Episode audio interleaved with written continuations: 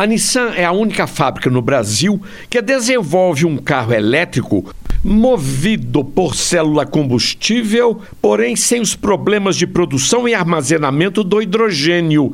E para isso acaba de renovar um convênio com o IPEM, Instituto de Pesquisas Energéticas e Nucleares, ligado à USP, para que o hidrogênio necessário para a célula combustível seja extraído do etanol.